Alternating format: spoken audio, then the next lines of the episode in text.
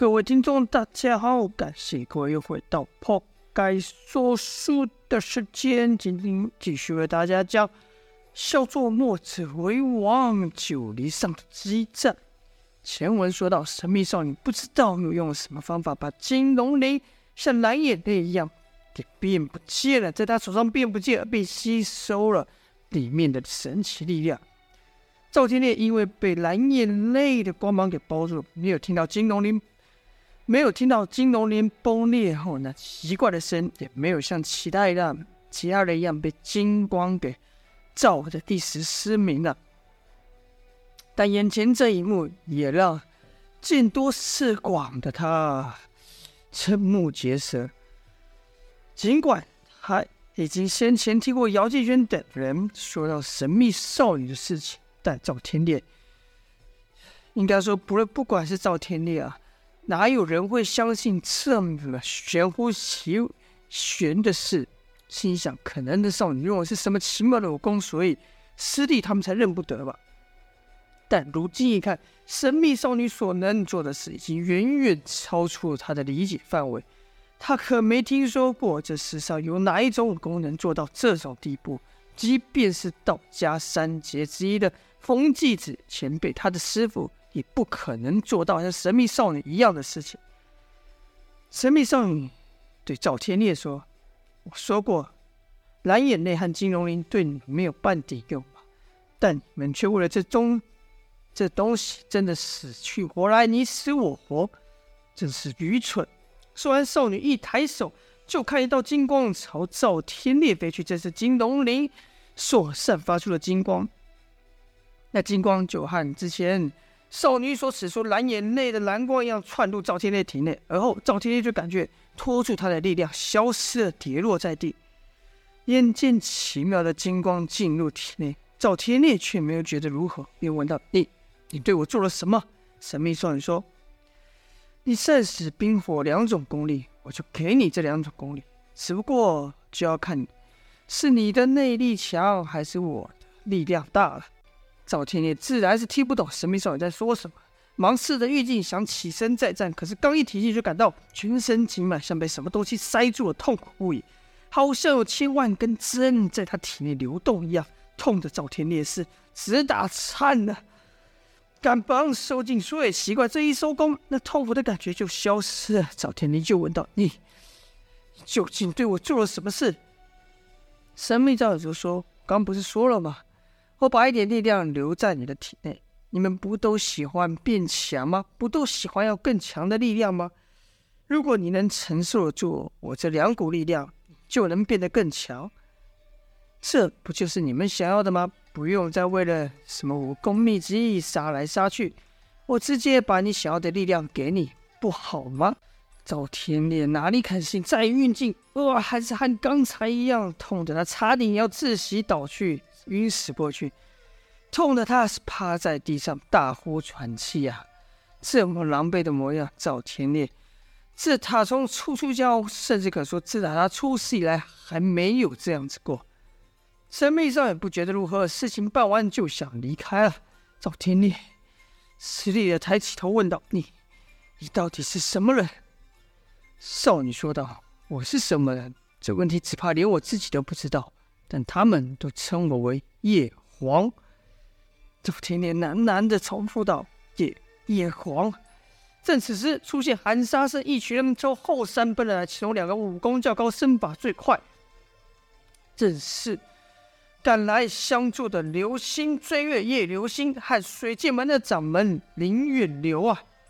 叶流星、林远流一看赵天烈倒在一个妙龄女子手脚下，大感意外，边想。这是什么人？为什么赵天烈会倒在他脚下？难道赵天烈败了，败在这少女手下？不可能吧！虽然满脑疑惑，但赵两人的步伐可没有因此停下。也就在这时候，另一个人朝他们奔去。这人是秦鹿。叶流星、林远流互看也就想：这女人生的也太高大了，赵天烈肯定是败在他的手下。林远流和叶流星这两人出现，叶皇这应该说是自称叶皇的少女自然知道知道，但他完全不想理会，因为他知道有秦鹿在，这两个人根本接近不到他。眼看双方越来越近，赵天烈突然大喊道：“快退下！”叶流星、林远流心想：怎么这女的这么厉害吗？若说话是旁人，两人或许不信，依旧会冲上前和对方动手。但说这话的可是赵天烈啊，可是败在地上的赵天烈啊！林叶两人不敢大意，立刻分左右退开。也就在他们刚一退开的时候，唰的一下，秦璐的刀到了。所幸两人有早一步听赵天烈所言，不然秦璐这一刀下去，两人只怕都要被开肠破腹了。秦璐只是这么一刀，就让林叶两人感到功力的差距都小。这女的好厉害，不敢再往前攻啊。而秦璐把两人打退后，又把那大长刀扛在肩上，没有要追击的意思。随后跟着那叶黄的叫叶黄的少女，渐渐下了山，走远了去。经过赵天烈身边时，秦璐还对赵天烈说：“你很幸运啊，有这么多人肯为你拼命。从前也有一个人肯为我拼命，可惜啊，他不在了。”赵天烈自然不明白秦璐说这句话是什么意思啊。神秘少女和秦璐等一些人走了，这群人来的突然，去的也神秘，一会就不见人影。叶流星、林远流赶忙到赵天烈身边问道：“寨主，你受伤了？这群人是什么来历啊？”就看赵天烈摇摇头，没有回答两人问题，反而问道：“你们怎么来了？”叶流星说：“是夫人派人送给我们的信，信上说九黎将面临前所未有的大敌，需要帮忙。”开始我还以为夫人在开玩笑了，心想是哪个吃了雄心吞了豹胆的家伙敢来挑战九黎，没想到真有人来犯。几人说话的当下，叶流两人的手下也正在唤醒其他九黎寨中之人。功力较高的费斯、李密、陆也平、公孙丑、姚建轩、赵月华等人是很快就醒过来了，醒是醒了，但两眼还是看不清楚，只能朦胧的看到人影在眼前走来走去。至于其他功力弱的寨兵，可就没有这么好了，拼命的叫道：“啊，我看不见了，我看不见，完了，我肯定是瞎了。那恶心的声音还在我的脑袋里，谁把我赶出去啊？啊！慌张害怕不是说出的情绪瞬间，但九黎寨上蔓延开来。毕竟他们都看到，他们心目中那无敌的霸主赵天烈败了。这好比他们九黎被人给拆了一样，即便……他们所说的外伤没这么严重，但心里还是忍不住把这感觉给放大，所以一个叫的比一个还放大声。赵天烈则是对赶来帮忙的林远流、叶流星两人说道：“哎，让两位看笑话了。”林远流说：“但拿刀的少女武功真是厉害，若非寨主提醒的早，只怕我们都要躲破那一刀。”赵天烈说道：“但拿刀的。”确实厉害，但我却不是败在他的手下。此话一出，林远游、叶流星更觉得奇怪，同时问道：“那寨主是败在谁的手下？”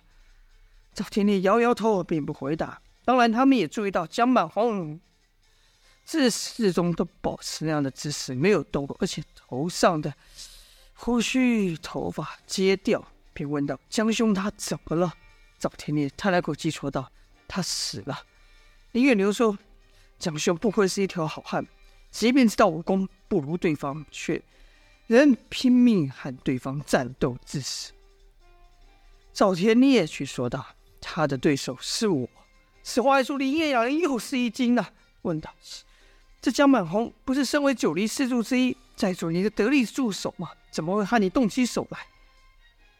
赵天烈说：“他是和那群人一起来的。至于他们为什么走到一块？”我就不清楚了。叶流星看江满红脸上兀自挂着满意的微笑，并说：“江兄的表情看起来不像是战死，反倒像做了一场美梦。”赵天烈说：“是吗？”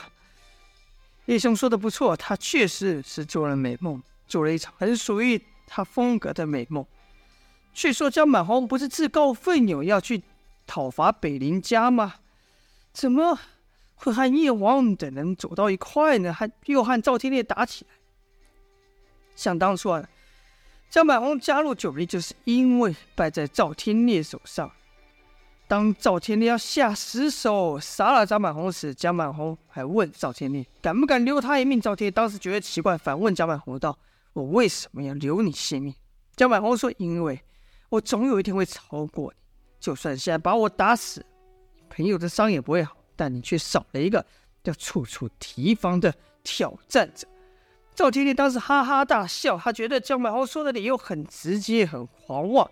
狂妄到让赵天烈有点欣赏，便问道：“你只说留在你留你性命的坏处，却没说留你性命的好处。”江满豪说：“要说好处的话，只有一个，就是有一天你会在我手下尝到失败的滋味。”就因为这句话，赵天烈放过了江满红，并让他成为九黎四柱的之一呀。可惜啊，江满红直至死也没达成他的心愿。还是没能败了赵天烈，但那和赵天烈打的接近平手，已经让他够满意了。想当初啊，江满红刚入九黎时，一有机会就找赵天烈挑战，但从来没有赢过。时间久了，赵天烈也就忘了江满红那句话了。但江满红没忘，他也只是寻找变强的机会，寻找能打败赵天烈的机会，而这机会偏偏在他去九黎的。这段旅途中出现，江满红确实去了北林家，但他在他和南宫家家主南宫子交过手后，江满红认定了北林家的武功也不过尔尔啊。但他忽略了一件事：北林家之所以能够如此隐秘，自有它独特的地方，那就是环绕北林家的那座森林啊。森林古怪的很，让人近的感觉不到一丝气息。而且一进去就迷失了方向，张满红就在这个树林里面绕了绕，绕了好几日，才走出森林，还是没有经过北，去到北林家。面对这古怪的森林，即便他武功强，那也一点办法也没有，只得离开啊，回去九黎复命。也但他不知道，就在他离开这古怪森林的时候，另有一群人进去了。